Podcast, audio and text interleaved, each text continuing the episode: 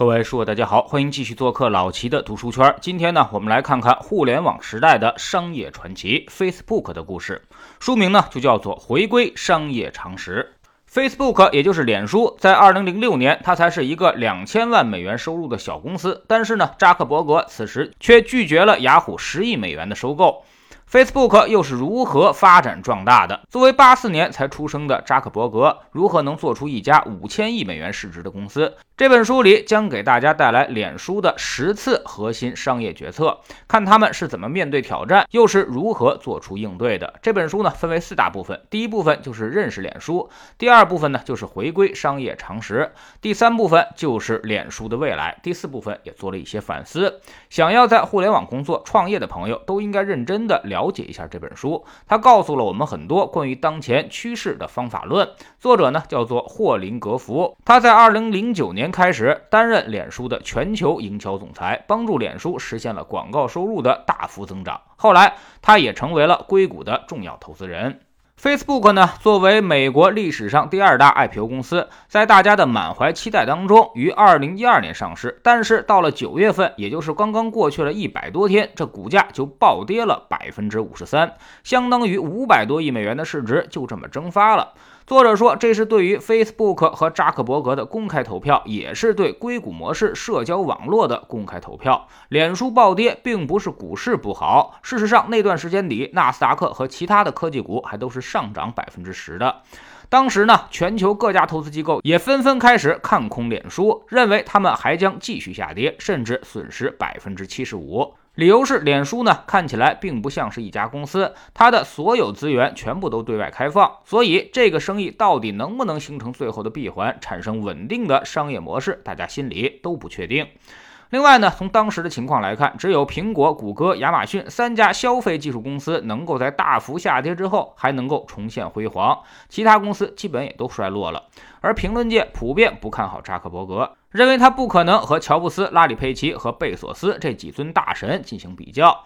总之呢，就是一万个不看好脸书的理由。但是后来的事儿大家都知道，脸书在二零一三年止跌开始回升，到了二零一九年，在六年的时间里面翻了八倍，给投资者带来了年化高达百分之四十四的收益。即便从 IPO 的最高点进行测算，也翻了四到五倍。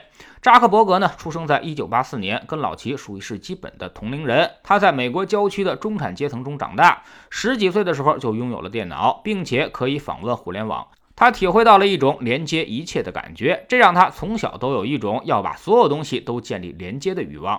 后来他上了哈佛大学，先做了一个将哈佛学生的社交和学术兴趣挂到网上的系统，这样学生们就可以对一起上课的同学产生更多的了解。后来呢，他发布了脸谱，通过局域网入侵了哈佛大学学生宿舍的数据库，下载了学生照片贴到了脸谱上。要求用户按照相貌给其他的学生打分，这种玩法一度很风靡，但是很快就因为侵犯了别人的隐私权而获得了重罚。哈佛大学也把扎克伯格给降级，变成了试读生，并要求他向全体女生道歉。这次误入歧途，并没有让扎克伯格感到失落，甚至他突然产生了灵感，知道怎么去尊重隐私，也知道如何控制数据共享的特点。后来，正经的脸书发布，先征服了美国大学校园。之后是高中，进而呢连接了大量的美国社会人，又扩展到了全世界一百多个国家。后来扎克伯格又想如何让那些连网络都没有的地方实现连接，于是他就借助卫星、波音飞机和激光器等东西，逐渐尝试无网络连接。这个呢，我们在后面还会提到。美国这些伟大的企业家，比如英特尔的格鲁夫、乔布斯、贝索斯、佩奇、马斯克，也包括扎克伯格，他们都是抽象的人。用中国人的话说，就是经常的天马行空、异想天开，都是梦想家的潜质。说句广告词，叫做不走寻常路。比如在电脑里面安装微型处理器，让手机拥有复杂的操作系统，在车库里面卖书，这些东西呢，在开始之初，通通都不可思议。扎克伯格的梦想就是把每天的十亿人连接起来。这些人愿意为了达成一个无法实现的使命而奋斗一生，比如乔布斯，在他创业三十年之后才算是功成名就；而贝索斯呢，也搞了三十年才让亚马逊成为了一个帝国。佩奇和马斯克其实也搞了二十年。但相比于他们远大的梦想，现在可能仍然只能算是一个热身。这就是一个企业和一个企业家的使命感，而不仅仅是为了赚钱。老齐的理解就是一种情怀。当你吃饱喝足了，衣食无忧之后，你就会思考很多哲学上的问题，比如我这辈子能给世界留下点什么呢？而这些不切实际的想法，往往就是在这样的环境下产生的。如果下顿饭您还没着落，孩子学费和房贷还没赚出来，你是不可能产生梦想的，因为此时的梦想对你来说太过于奢侈了。很多人都在说，人才呢是社会或者企业最大的资产，但其实更精确的说，比例最低的那个最优秀的人才才是最大的资产。乔布斯说，杰出的创建者的价值比普通人的价值高出二十五倍。扎克伯格说，差了一百倍。比尔盖茨说，差了一万倍。反正的意思就是，只有很少的人才才是资产，而绝大多数没有梦想的人则不是。作者形容梦想家是聪明而愚蠢的，愿意不断的去追求无法达成的使命，然后能走到哪步就看你对愿景的执着程度以及天赋中的直觉了。这些东西是教不出来的。扎克伯格是个实干家，他更愿意示范而不愿意讲给别人听。对于他的前辈格鲁夫、贝索斯、比尔盖茨这些人，扎克伯格也经常向他们讨教。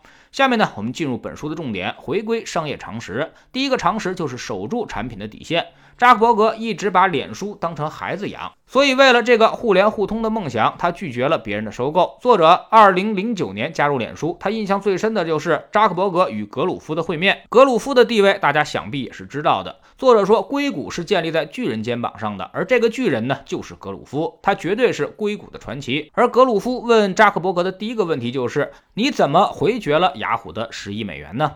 话说，二零零六年之前，有大量的公司上门提亲，要求收购脸书。这其中呢，雅虎开价最高，达到了十亿美元。此时的脸书刚刚成立两年，用户只有八九百万，年营收才两千万美元，所以相当于雅虎开出了一个五十倍估值的天价。这对于 Facebook 的人来说，是一种巨大的挑战。很多人都建议拿钱走人，从此吃喝不愁。但是扎克伯格却始终不同意，他已经做好了让脸书走出校园的计划。而此时的雅虎呢，却没有任何打算，也并不怎么认同扎克伯格的新战略。所以扎克伯格认为，脸书反而被雅虎给低估了。如果站在二零二零年的角度去看，十五年前雅虎的报价简直就是不值一提，只不过是现在的五百分之一。但这是用后视镜的角度去观察结果。如果站在二零零六年来看，没有人认为扎克伯格是正确的。甚至站在二零零九年，格鲁夫与扎克伯格见面的时候，都还非常让人费解。因为脸书在此之前刚刚经历了一场大起大落。二零零八年，李嘉诚拿来了一点二亿美元，这让脸书一度估值高达一百五十亿美元。但是后来金融危机爆发，让脸书的估值骤降到了三十一亿美元，所以格鲁夫才会提出这个问题。扎克伯格的回答也很干脆：我相信我们能行，我们可以独立发展，最终以更大的市值独立上市。其实格鲁夫和扎克伯格是很像的，虽然二者年龄相差了几十岁，但都有着对于梦想的极致追求和强大的意志力。他们都试图建立连接。格鲁夫让十亿台电脑建立了连接，而扎克伯格此时正在试图让全球十亿人建立无处不在的连接。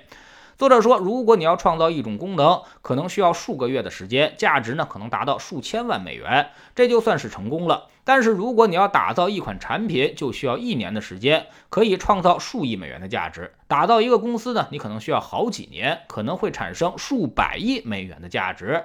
但是如果你要完成一个使命，改变人类的一种习惯，可能需要数十年的时间努力。这个生意的价值就必然会高达数千亿美元。其实你想想，那些巨头基本上做的都是改变世界的生意，没有他们其中的任何一个，你的生活将会发生巨大的变化。所以你的格局大小就决定了你未来的高度。回到扎克伯格的身上，他就是要让世界上的人变得更加的互联。即使他接受了雅虎的收购，自己可以拿到二点五亿美元，他也还会继续干这个事儿。但是呢，他更喜欢现在存在的这个公司这套产品，所以他决定坚持把它养大，并坚定地看好它的未来。这就是扎克伯格的底线常识，我们也可以叫做不忘初衷，不被金钱所诱惑。只有梦想家才能创造伟大的生意，而生意人呢，只能够小打小闹。常识二：不断提升用户对于产品品质的感受。你的用户并不需要太多的东西，他们需要的永远是更少的却更加重要的东西。那么这个背后又有怎样的故事呢？我们明天接着讲吧。如果你喜欢听老齐说书，可以下载知识星球 P P，找老齐的读书圈，每天十分钟语音，一年为您带来五十本财经类书籍的精读和精讲。